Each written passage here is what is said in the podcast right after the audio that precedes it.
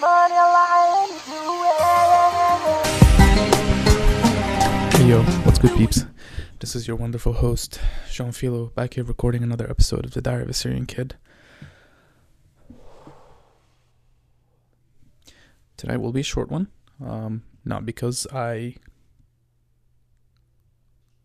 don't have too much to say or anything else, but I need to shower. And uh, yesterday was one of my roommates' birthday uh, birthdays. One of my roommates' birthday. Uh, so we were gonna celebrate today. So I need to get my life together um, before that happens.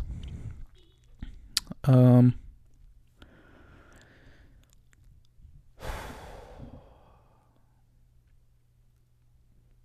I could tell you so many different things, but the one one of the things that I've been thinking today about is um, forgiveness. Um, and I know that I shouldn't be thinking this deeply about everything in my life, but that's just the way I do it. Um, so just if you don't mind, just listen and try not to judge too much. So for, by forgiveness, I mean we as humans, um, kind of in continuation as to what I was talking about yesterday.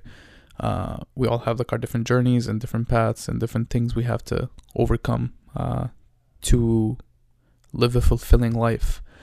Um, along that journey, we and once we recognize um, our flaws and recognize that we're not perfect and that no one is perfect, um, and that we and and we focus on these flaws actually because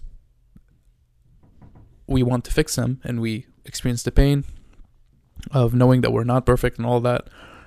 The first step, I think, after recognizing these shortcomings of our character is uh, forgiveness. Uh, we as people um, need to forgive ourselves for all the for all the mistakes that we've uh, we've we've we've done for people we've hurt for for all the things we said we were going to do and never got around to doing for all the promises we've broken, for all the pain we've inflicted on others, and even more importantly, on ourselves. Unknowingly and knowingly. Um,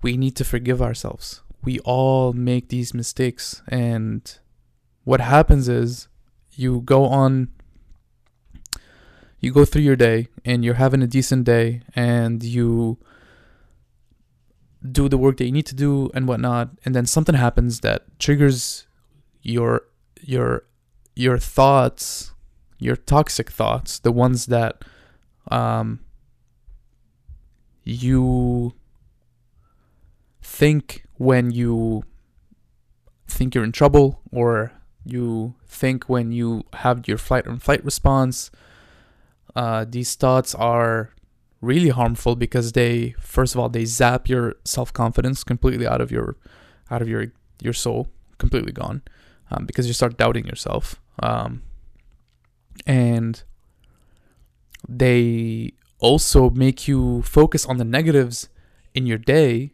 and you you suddenly your whole attitude changes and then you start to have a negative view on life and and really quickly you can go from having a decent time to having a really bad day um, when when something happens that triggers this these like inner thoughts about um, childhood and whatnot.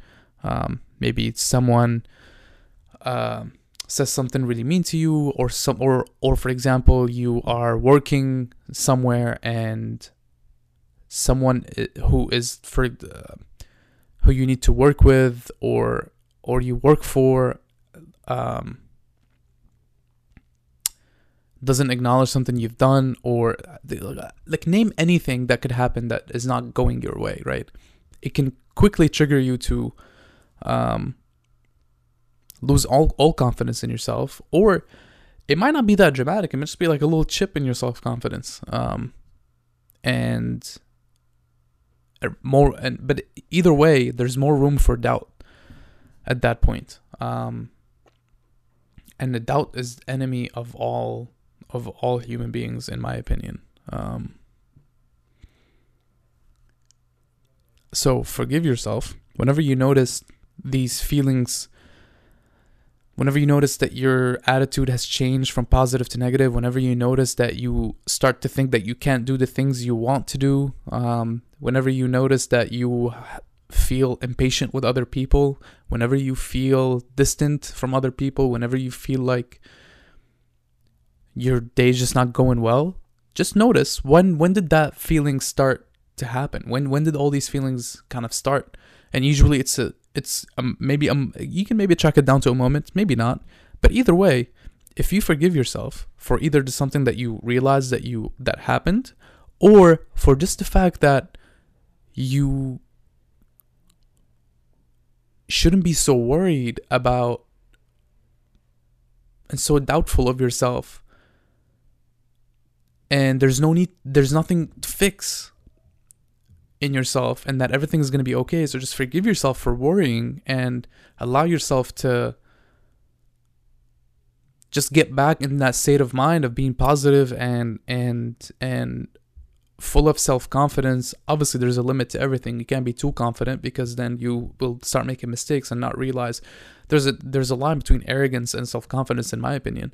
But for people like me who have always been doubtful of themselves and who've always never felt like they could accomplish anything and always felt always felt like they had to compare themselves to other people um, to feel worth it. Uh, I think we can benefit from forgiving ourselves and realizing that we're going to be okay and that we are allowed to not have something to fix in ourselves and continue on with our day without all this worry and doubt. Um, I don't think that was really detailed, but I just noticed that today, and um, uh, I'm hoping to practice it more often in my life. I definitely need to myself. Um, hopefully, um, others who are tuned into this can also recognize when they need to forgive themselves more often in their life as well. I think that would be really helpful. Um, but I'm gonna cap it here. It's seven minutes thirty seconds. Uh, I'm gonna go shower, eat, and do my thing. Uh, thanks y'all for listening. I really appreciate it. Uh, you're awesome. Uh, I love you, and I'll catch you tomorrow. Until then, stay happy, strong, and peaceful. Um, peace.